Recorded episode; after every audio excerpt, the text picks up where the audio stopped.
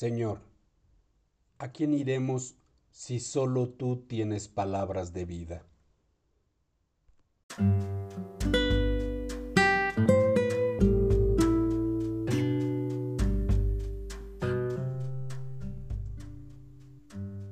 El apóstol Pablo nos dice en su carta a los Efesios en el capítulo 5, a Dios en todo lo que hagan porque ustedes son sus hijos queridos. Vivan una vida llena de amor siguiendo el ejemplo de Cristo. Él nos amó y se ofreció a sí mismo como sacrificio por nosotros, como aroma agradable a Dios. Pues antes ustedes estaban llenos de oscuridad, pero ahora tienen la luz que proviene del Señor. Por lo tanto, vivan como gente de luz, pues esa luz que está dentro de ustedes produce solo cosas buenas, rectas y verdaderas. Averigüen bien lo que agrada al Señor. No participen en las obras inútiles de la maldad y la oscuridad. Al contrario, sáquenlas a la luz es vergonzoso siquiera hablar de las cosas que la gente malvada hace en secreto.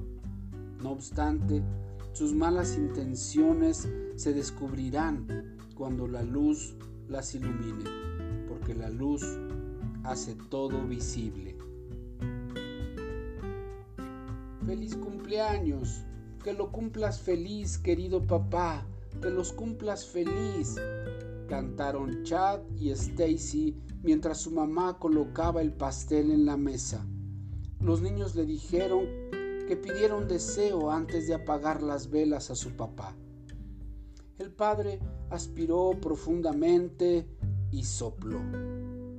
Todas las pequeñas luces en el pastel se apagaron, pero de pronto una de ellas se recuperó y comenzó a brillar de nuevo. Oh, dijo el padre, y sopló de nuevo. La, la vela pareció apagarse, pero nuevamente apareció la llama en la vela. Oigan un momento, dijo el padre mientras los niños se reían a carcajadas. ¿De quién fue la idea? Los regañó jugueteando. Chad compró esa vela en una tienda donde venden artículos para fiesta, se rió Stacy.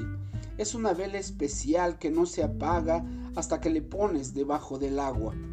Eso es lo que pasa porque tu cumpleaños es el primero de abril, bromeó Chad. Feliz cumpleaños y también feliz día de las bromas. Los niños tomaron turnos para ver si ellos podían apagar esa vela, pero no pudieron apagarla y tampoco su madre pudo hacerlo. Esa vela especial me recuerda a lo que Dios ha hecho por nosotros, dijo su padre. Él nos ha dado el privilegio de ser luces en este mundo. Cuando permitimos que el pecado entre en nuestra vida, sopla contra nuestra luz, haciendo que se quiera apagar. Eso nos hace inefectivos. Pero démosle gracias al Señor que Él nos permite, que Él no permite que nuestra luz se apague totalmente. Y también debemos decir que el pecado no entre en nuestra luz, para que así pueda brillar con intensidad para nuestro Señor Jesús. ¿Esta luz está brillando con intensidad en tu vida?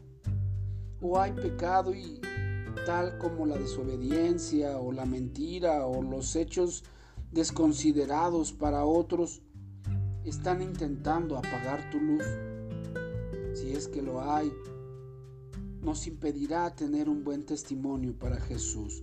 Confesemos todo nuestro pecado y pidámosle a Dios que nos perdone y nos ayude a que nuestra luz pueda seguir brillando.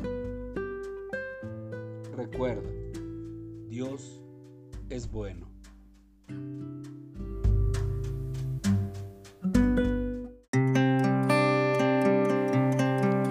Te invitamos a buscarnos en YouTube como Restauración Sur Misión Cristiana y en Facebook como Restauración Sur.